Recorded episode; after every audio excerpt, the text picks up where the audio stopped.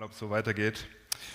Ihr habt nicht viel verpasst. Ich habe nur Guten Morgen gesagt äh, und gesagt, dass ich mich freue, über das Thema nachzudenken und dass ich in der Vorbereitung für diese Predigt erinnert wurde an einen ganz starken Moment, wo ich selber in einer Predigt saß. Ich hatte das Privileg, vor einigen Monaten die Doxa-Familie in Südafrika zu besuchen.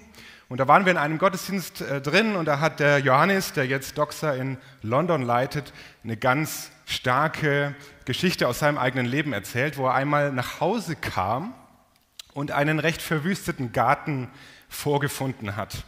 Und dann blickt er sich so um und er sieht plötzlich aus dem ersten, zweiten Stock das Kinderzimmerfenster offen, irgendwelche Kissen rausragen, ein Stahlseil gespannt, quer über den Garten, ein umgeworfener ähm, Kleiderständer. Und dann sieht er am anderen Ende des Gartens, wo das Drahtseil quer rüber gespannt ist, seine Jungs liegen, total kaputte Knie, verstauchte Knöchel und über und über mit Schürfwunden übersät, blutend. Und er hatte sich schon bei dem Anblick zurechtgelegt, so seine Wutrede, was er jetzt sagen würde. Dann sieht er aber seine Jungs und rennt erstmal als guter Vater da natürlich hin und denkt sich, oh, ich muss die trösten, was ist da los, was ist passiert? Aber die weinen gar nicht, sondern die sind voller Freude, die, die, die, die fließen über, sehen ihren Vater, rennen auf ihn zu und sagen so übersprudelnd, Papa, du glaubst nicht, was wir geschafft haben, was wir gemacht haben. Schau dir mal diese Seilbahn, die wir gebaut haben. Wie seid ihr auf die Idee gekommen? Was ist passiert? Ihr, ihr habt euch hier die Knochen gebrochen, der ganze Garten ist verwüstet. Wie seid ihr auf diese dumme, kaputte Idee gekommen? Und sagen, ja, Papa, wir haben auf dem Dachboden bei dir in der alten Kiste dieses Buch gefunden. Das Dangerous Book for Boys. Das gefährliche Buch für Jungs. Und wir haben sofort losgelegt, die Experimente darin, wir haben sofort losgebaut und da war diese geniale Seilbahn drin. Sie haben ein Buch gefunden, das gefährliche Buch für Jungs. Sie haben es gelesen, sie haben es aufgemacht, sie haben sich inspirieren lassen und sie haben es gelebt. Sie hatten Schürfwunden, sie haben vielleicht ihr Leben riskiert, sie haben den Puls ihres Vaters nach oben schießen lassen. Aber sie haben ein Abenteuer erlebt und sie waren gefüllt mit diesem Erlebnis. Worauf ich hinaus will, wir haben kein Dangerous Book für Boys, aber es gibt ein gefährliches Buch für Nachfolger. Es gibt ein gefährliches Buch für Nachfolger. Und ich möchte heute Morgen daran erinnern, dass wir das ernst nehmen. Nicht umsonst ist dieses Buch in vielen Ländern der Erde verboten. Es verändert. Menschen haben Angst vor Menschen, die das aufschlagen und ernst nehmen und umsetzen. Aber genau dazu ruft uns Jesus auf, dieses gefährliche Buch für Nachfolger in die Hand zu nehmen und zu leben. Und dann mag es Schürfwunden geben, da mag es verstauchte Knochen geben, aber dann wartet ein Abenteuer. Es kostet was, wir müssen Dinge loslassen. Aber das sagt Jesus auch ganz ehrlich. Wenn ich dieses Buch durchblätter, wir haben ja schon ein bisschen vorgelegt bekommen von Basti und Christoph zum Thema Nachfolge, dann sind wir erstmal ermutigt und wir bekommen diesen Blick, wer da eigentlich ruft, wer uns in die Nachfolge ruft. Der, der unser Vertrauen verdient hat, der es gut mit uns meint, der vorausgeht. Und das ist eine ganz wichtige Grundlage. Und vor allem auch eine wichtige Grundlage, wenn wir heute auch über diese Stellen nachdenken, die uns erstmal vielleicht ein bisschen aufstoßen. Wenn wir so durchblättern, viele Bibeln haben ja diese Zwischenüberschriften, da findet man es recht schnell so, die Stellen, wo Jesus über Nachfolge redet. Das sind oft die Stellen, da geht es um Schürfwunden und verstauchte Gelenke. Das sind nicht immer die Stellen, wo uns das beim Lesen so leicht fällt. Aber genau diese Stellen sind es eigentlich, die mir oft so sagen, hey, dieses Buch, das ist nicht menschlich erdacht, das ist wirklich gefährlich, weil es göttlich inspiriert ist. Weil auf solche Gedanken würde doch kein Mensch kommen. Gerade diese unangenehmen Stellen, die mich herausfordern, die mich kitzeln, die mich ja ein Stück weit auch stören, wo ich mich freuen würde, wenn die nicht drin stehen würde, wo ich mir denke, Jesus, musstest du das so sagen? Gerade die sagen mir doch, dass das eben nicht menschlich inspiriert ist, sondern dass, dass es göttlich inspiriert ist, weil es eben keine menschlichen Gedanken sind. Oder anders gesagt, wenn es, wenn es wirklich Gedanken eines lebendigen Gottes sind, der über uns steht, der größere Gedanken hat, der größere Pläne hat, dann muss es darin Stellen geben, die gefährlich für mich sind, die mich herausfordern und die mich auch ein Stück weit kitzeln und ein ganzes Stück weit auch stören, und mich auch was kosten, weil ich Dinge ändern sollte, Dinge loslassen sollte, weil da viel mehr auf mich wartet, weil ich die Hände frei haben sollte für das, was Jesus mir eigentlich geben will. Das war die Warnung zu Beginn, ähm, so eine kleine Vorrede. Und jetzt möchte ich gerne einen Text lesen, den ich ausgesucht habe, eine dieser kratzigen Stellen äh, in Lukas 24. Da sagt äh, der Text folgendes. Scharen von Menschen begleiteten Jesus, als er weiterzog. Und da wandte er sich um zu ihnen und sagte, wenn jemand mir nachkommen will, muss er alles andere zurückstellen. Vater und Mutter, Frau und Kinder, Brüder und Schwestern, ja sogar sein eigenes Leben. Sonst kann er nicht mein Jünger sein. Wer nicht sein Kreuz trägt und mir auf meinem Weg nachfolgt, der kann nicht mein Jünger sein. Angenommen, jemand von euch möchte ein Haus bauen. Setzt er sich da nicht zuerst hin und überschlägt die Kosten? Er muss doch wissen, ob seine Mittel reichen, um das Vorhaben auszuführen.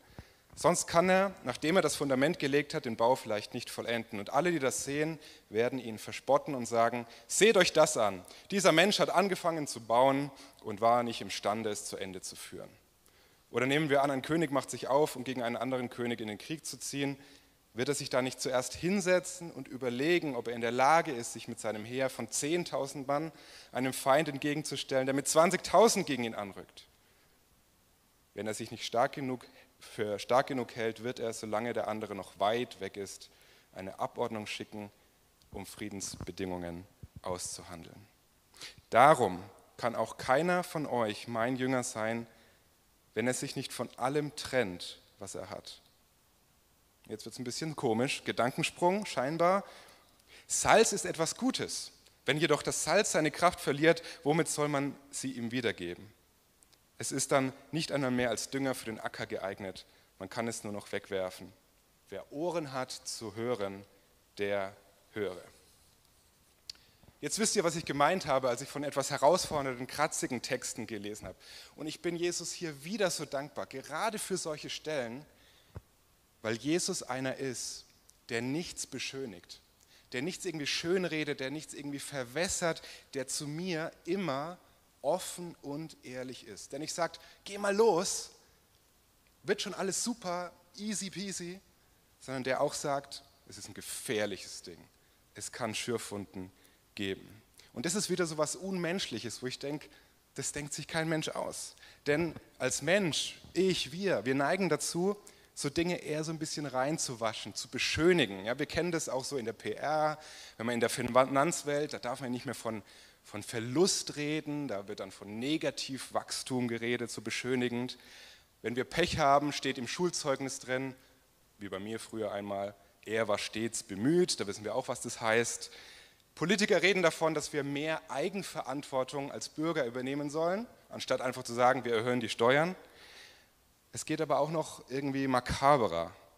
Wir sehen diese Beschönigung auch bei dem Tod von Menschen, der dann auch mal als sozialverträgliches Frühableben bezeichnet wird oder in der Militärsprache als Kollateralschaden, so als ob das nur so ein unglücklicher Ausrutscher war. Wir Menschen neigen zum Beschönigen, weil wir manchmal so der Wahrheit vielleicht nicht ins Gesicht schauen wollen.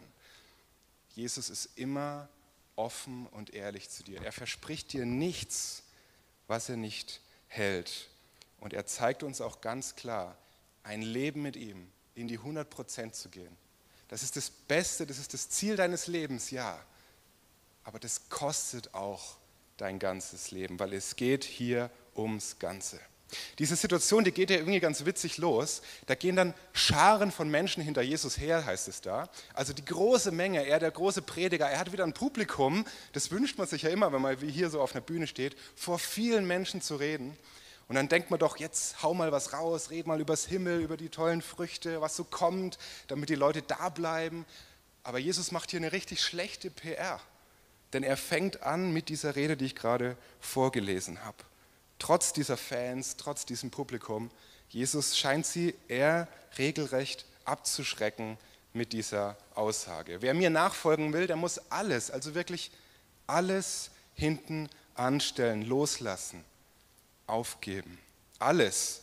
Und dann zählt er das knallhart so auf. Und das tut ja ein Stück weit weh, wenn man das hört. inklusive Familie, Freunden, also kurz gesagt, dem ganzen eigenen Leben. Wenn du jetzt nicht so eine moderne Übersetzung wenn die, wie die NGÜ nimmst, sondern die älteren, dann wird es noch krasser formuliert. Das sagt Jesus hier, jeder, der nicht Vater und Mutter hasst. Wir wissen zum Glück aus, zum Beispiel aus der Parallelstelle von Matthäus 10 oder auch eben aus den Übersetzungen, dass das jetzt nicht so ein Hassen ist, wie wir heute das Wort nutzen, im, im Sinne von negativen Gefühlen, sondern dass es ein weniger lieben als Jesus heißt, ein, eine gesunde Prioritätensetzung, dass ich auch meine engsten Beziehungen der Beziehung zu Jesus unterordne, weil am Ende ich dadurch erst richtig freigesetzt bin, wenn ich da vieles loslasse an eigenen Vorstellungen, Träumen, erst dann wirklich freigesetzt bin auf eine gute Art und Weise, wenn ich diese Beziehungen durch meine Jesus-Beziehung hindurch lebe. Es muss alles in die richtige Perspektive kommen. Und das bedeutet erstmal loslassen, abschreiben, das alte Leben wirklich sterben lassen. Die Hände frei bekommen, damit ich sie ganz mit Jesus füllen kann. Und darum bedeutet Nachfolge erstmal auch loslassen, kosten in ganz vielen Bereichen, dass ich alte Prioritäten, alte Wünsche, Vorstellungen, Träume, Zeit, Geld aufgebe, sterben lasse. Und das ist die die Wortwahl, die Jesus eigentlich benutzt, sterben lassen, weil er genau weiß, was es uns kostet, dass es eine tiefgreifende Veränderung bedeutet, ein tiefgreifender Schmerz. Deswegen redet er hier auch in diesem Wortfeld von Sterben, Tod oder eben wie er sagt, Kreuz. Jeder, der mir nachfolgt, muss sein Kreuz auf sich nehmen. Und das ist wieder so eine ganz göttliche, also auch eine vollkommen unmenschliche Idee. In dem Sinne von, das denkt sich doch kein Mensch aus. Dass ich mich selbst aufgeben soll, dass ich mein Kreuz auf mich nehmen soll. Denn heutzutage sind wir eher so geprägt von, hey, hör in dich rein, leb deine Träume, leb deine Sehnsüchte, leb deine Wünsche, ja, dieses Zauberwort des Individualismus. Du stehst im Mittelpunkt, mach, was dir gut tut, such dein Glück. Du findest dich selbst, wenn du in dich hinein suchst. Ich glaube, das sind mindestens drei Probleme und da krankt unsere Welt auch total dran momentan. Wenn das die Lebensweise ist, dann hat die mindestens drei Probleme. Zum ersten Mal, zuerstens, es geht mir zumindest so, hey, ich weiß oft gar nicht, was sind eigentlich meine Sehnsüchte und Wünsche. Ja, was will ich eigentlich? Zweitens, die ändern sich auch ständig. Also was ich mir letzte Woche gewünscht habe und was ich mir denke, was ich mir in fünf Jahren wünsche, ich habe schon gemerkt, das ändert sich so oft in meinem Leben. Das ist nicht stabil, das ist kein Anker, das ist keine wirkliche Wegweisung. Und drittens, unsere Sehnsüchte und Wünsche, die widersprechen sich oft auch so deutlich.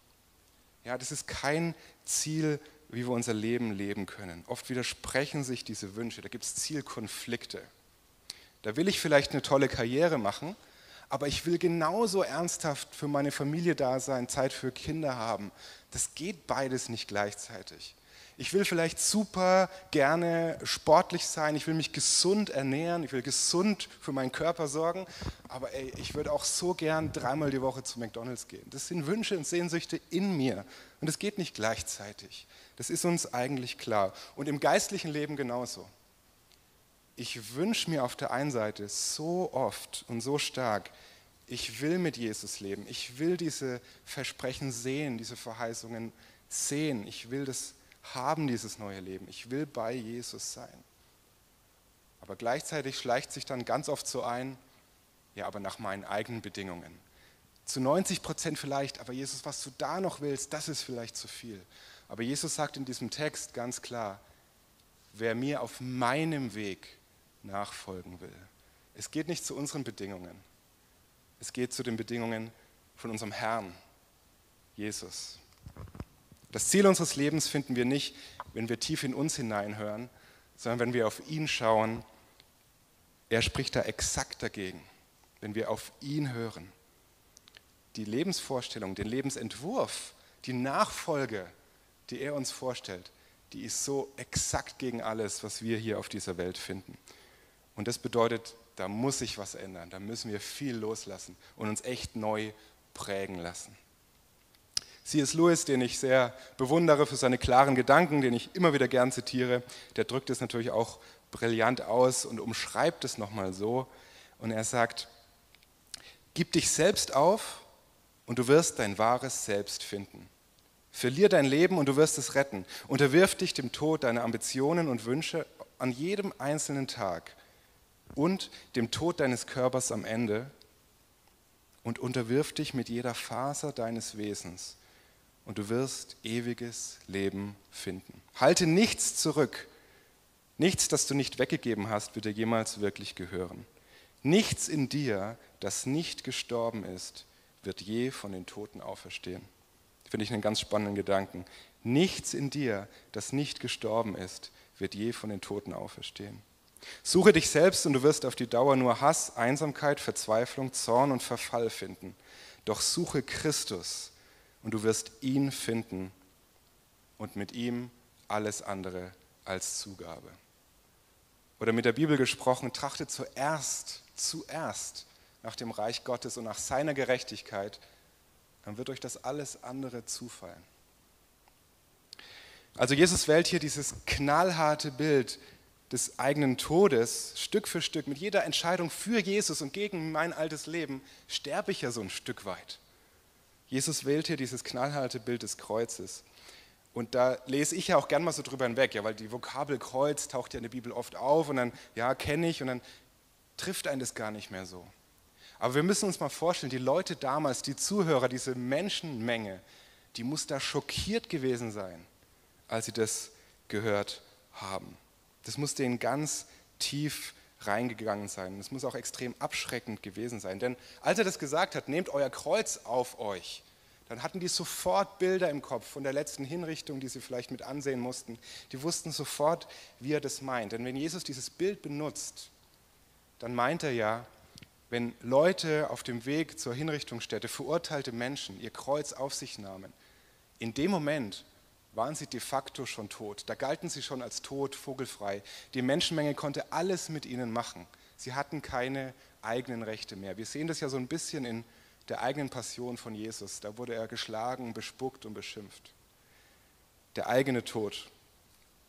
Es gibt sogar einen Bericht aus der Antike, wo, wo zwei Verurteilte gar nicht mehr am Ende gekreuzigt wurden, weil die Soldaten da gesagt haben, das lohnt sich gar nicht mehr. Die waren schon durch den Weg so zugerichtet, äh, dass sich es gar nicht mehr gelohnt hatte.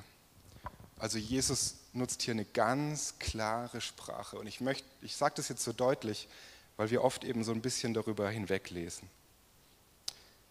Nachfolge ist nicht irgendwas. Nachfolge heißt vor allem Kreuzesnachfolge. So ehrlich ist Jesus. Und das heißt wiederum auch Leidensnachfolge. Mit Jesus leben, das wird uns was kosten. Es ist so, das verspricht er uns und da ist er auch offen und ehrlich zu uns. Und das darf uns nicht wundern und das sollen wir auch sogar ein Stück weit annehmen. Das ist diese krasse Herausforderung auch, die wir als Nachfolger haben. Denn das ist der Weg, auf dem Jesus auch in dieser Welt sichtbar werden möchte. Durch Menschen, die nicht vor dem Leiden wegschrecken, sondern die sich sogar bewusst diesem Leiden auch aussetzen, weil sie wissen, in Jesus ist Hoffnung. Da ist die Hoffnung des ewigen Lebens. Leiden wird nie das letzte Wort haben. Und Nachfolge heißt auch, dass wir loslassen und mit Jesus und für Jesus, genau wie er selbst getan hat, sich diesem Leiden dieser Welt aussetzen. Ich habe zwei Beispiele dazu mitgebracht. Gerade habe ich schon fast zitiert Dietrich Bonhoeffer, der so einen riesen Schinken über Nachfolge geschrieben hat, viel darüber nachgedacht hat, auch dass, dass wir Christen oft so eine billige Gnadenvorstellung haben, dass wir sagen, ja, Jesus vergibt uns ja alles und dann ändert es unser Leben aber gar nicht. Das verändert uns nicht, das verändert die Welt nicht. Aber er sagt, Gnade ist teuer, das muss uns was kosten. Natürlich ist sie uns umsonst gegeben. Natürlich sind wir beschenkt mit allem, aber das muss uns doch verändern, das muss uns doch rausrufen, das muss uns doch so ein lebendiges, aktives Mitgefühl auch schenken. Und Bonhoeffer hat es nicht nur gelehrt, der hat es nicht nur geschrieben, der hat es auch gelebt. Und da ist diese bekannte Anekdote aus seinem Leben, wo er im Zweiten Weltkrieg eigentlich schon längst in Sicherheit ist, in den USA gemütlich da sitzt, Gemeinden besucht, alles ist gut. Aber er hat diesen Drang in sich und dieses Gefühl, und es wurde auch immer wieder bestätigt durch Gebetszeiten und durch, und durch äh, Bibellesen, dass er sich gerufen fühlt zu seinem Volk in den Krieg obwohl da Fürsprecher waren, Freunde waren, die haben gesagt, du kannst doch auch hier Theologieprofessor sein, das ist viel zu gefährlich, bleib hier. Aber er wusste, wenn er auch geistlich für sein Volk verantwortlich sein will, Jesus da reinzubringen, dann kann er nicht nach dem Krieg wiederkommen und irgendwie beim Aufbau helfen und schlaue Töne spucken und irgendwas predigen, sondern er wusste, da muss ich auch mit meinem Volk durch das Leiden gehen, da darf ich auch da nicht zurückschrecken. Jesus muss dahin, wo es dunkel ist. Das war ein Schlüsselmoment in seinem Leben und heute bewundern wir ihn dafür. Muss, er muss gewusst haben, was es ihn kosten würde, aber er hat es losgelassen, weil er gehorsam war. Und er hat damit vielen Menschen damals und heute noch Generationen danach wirklich Mut gemacht und ist ein Vorbild geworden. Und ein paar Jahrhunderte zurück sehen wir das Gleiche, diese Kreuzesnachfolge, schon bei den allerersten Christen, die in, der, in dem römischen Kontext aufgefallen sind, weil sie sich gerade beim Leiden nicht weggeduckt haben, weil sie nicht weggeguckt haben sondern mitten reingegangen sind. Die haben zum Beispiel die Toten begraben, die oft nur so an der Straße rumlagen. Sie haben sich um die Armen gekümmert und sie haben zum Beispiel auch weibliche Säuglinge adoptiert, aufgenommen, die zum Sterben ausgesetzt wurden von der römischen Gesellschaft.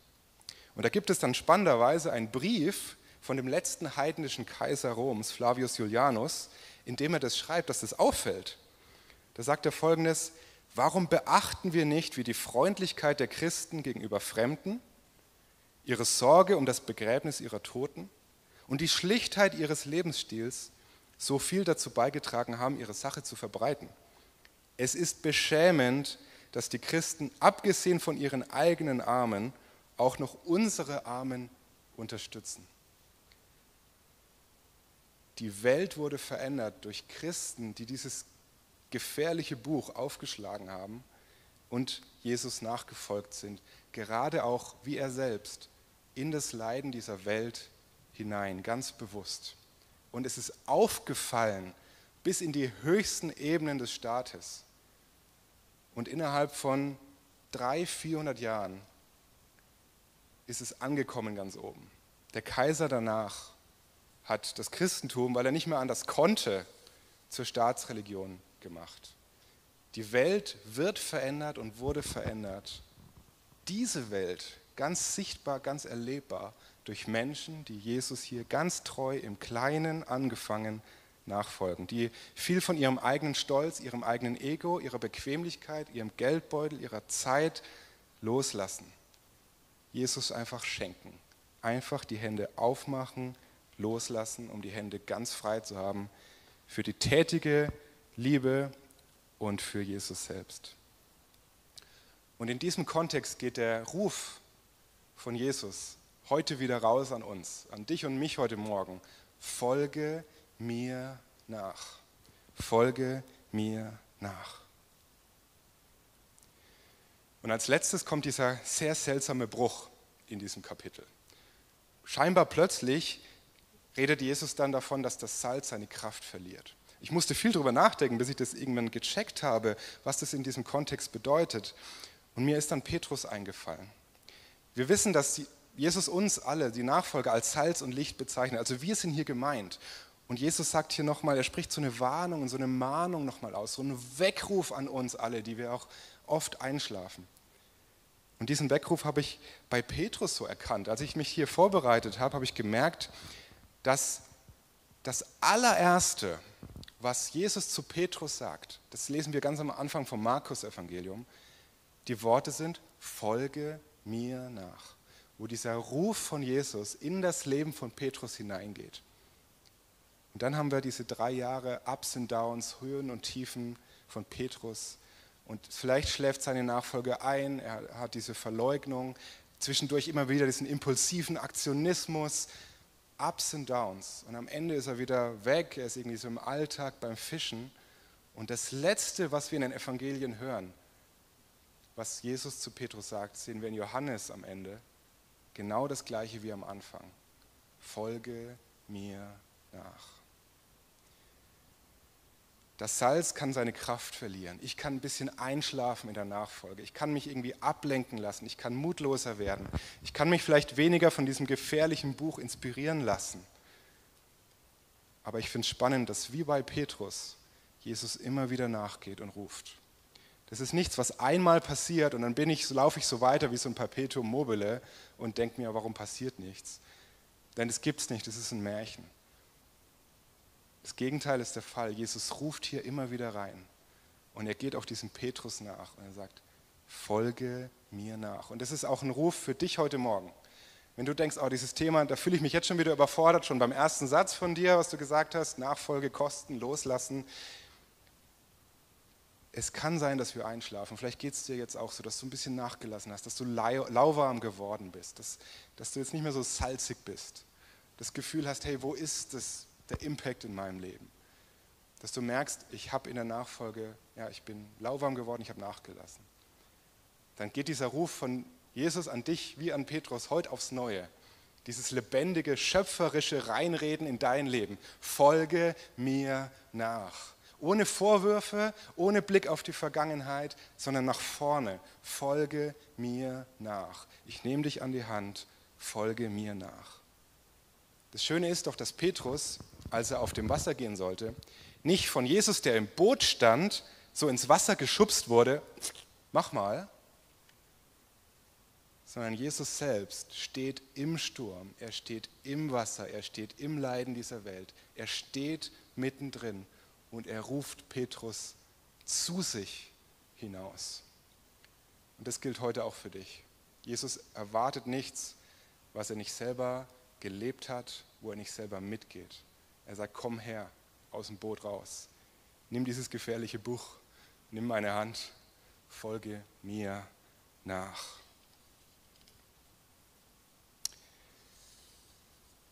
Und dann dürfen wir das verstehen wie so ein Ruf an, an das tote Grab von Lazarus, wo Jesus sagt, komm heraus, wo so ein schöpferischer Effekt in seinem Wort lebt. Am Anfang war das Wort, Gott sprach und es wurde.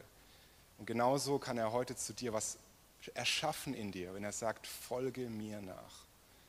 Dass du sagst, ja, es befähigt mich gleichzeitig. Das ist nicht deine Kraft, sondern es ist seine Kraft, es ist sein guter Geist, der dir hilft, Dinge loszulassen, neue Entscheidungen zu treffen, jetzt aufs Neue diesen Ruf zu beantworten. Folge mir nach. Es ruft dich nicht irgendjemand, sondern es ruft dich der, der nichts beschönigt, der, der immer ehrlich zu dir ist. Es ruft dich der, der dir vorausgegangen ist und der dir mitgeht und der weiß, was wartet und der das Beste für dich vorgesehen hat. Und der am Ende auch auf dich wartet und du dann wissen wirst, es war es alles wert. Es war es alles wert. Und so möchte ich am, am, e, ans Ende dieser Predigt nicht irgendeine Frage stellen an dich, nicht irgendeine Diskussionsfrage für die Gruppen vielleicht zu Hause, sondern schlicht und einfach das Wort von Jesus an dich ganz persönlich, vielleicht zum allerersten Mal oder heute noch mal ganz aufs Neue. Folge mir nach.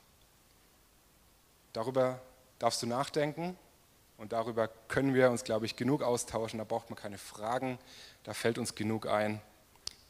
Folge mir nach. Und ich darf zum Abschluss noch beten.